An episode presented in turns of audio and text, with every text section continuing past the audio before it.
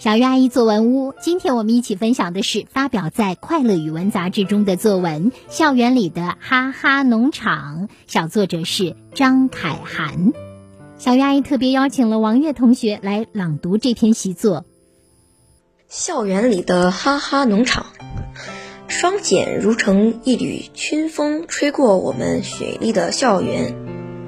学校决定为每个班级设立一个劳动基地。小菜园，整个劳动基地大约两百平方米，里面有油菜、芥菜、荷兰豆、茄子等多种鲜嫩的蔬菜，还有车前草、鱼腥草等六种生活中常用的中药，更有树葡萄、莲雾、杨桃这三种可口多汁的水果。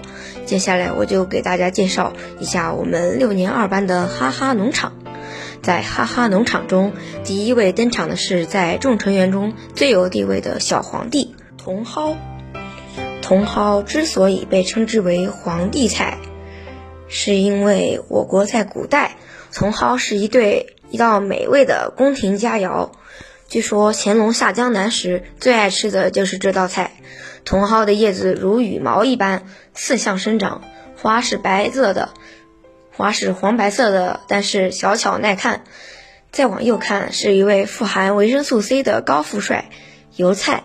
远远看去，油菜地是一块金色的海洋；蹲下来看，挺立的油菜杆仿佛是一丛绵密的绿色丛林，可壮观了。说到高富帅，就不得不提他旁边的白富美小姐——白萝卜啦。茂绿的繁盛的叶子下，藏着白白嫩嫩的胖娃娃。萝卜的味道鲜美，也很多，吃法也很多，有白萝卜炖汤、萝卜炒肉等。接下来，大胖子包菜登场了。在成长的过程中，它外面包着层层叠叠的花叶，如同盛开的玫瑰花一样。到成熟的时候，叶片才完全包起来。最后出场的是一对好兄弟——荷兰豆与四季豆。荷兰豆的花是紫红色的。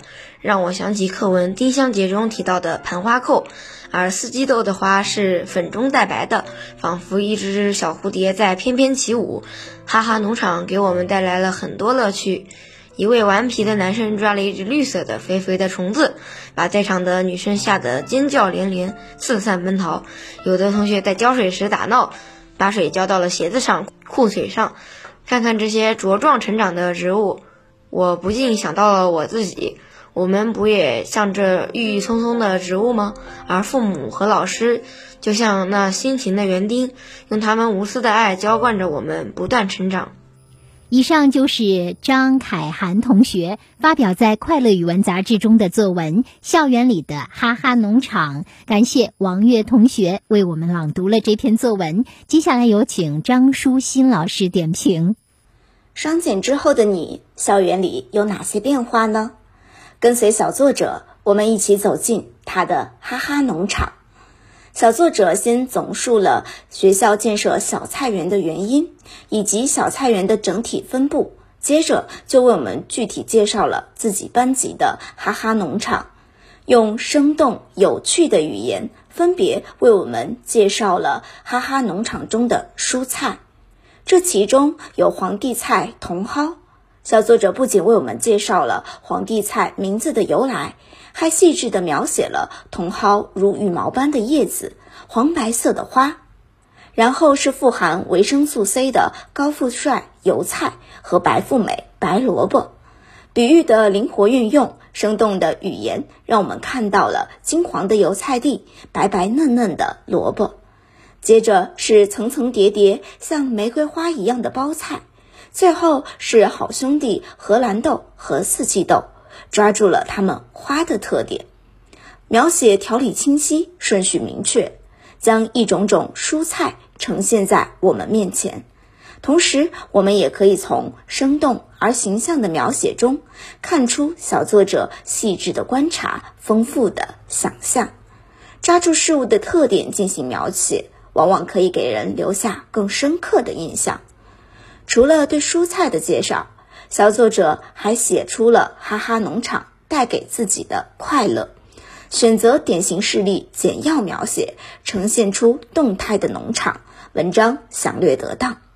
结尾由物及人，由茁壮生长的植物联想到了自己，又把父母和老师比作辛勤的园丁，用无私的爱浇灌着我们不断成长。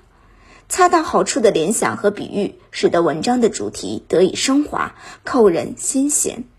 同学们，你也可以像小作者这样，抓住事物的特点，按照一定的顺序，灵活运用比喻，写出自己校园中双减后的变化。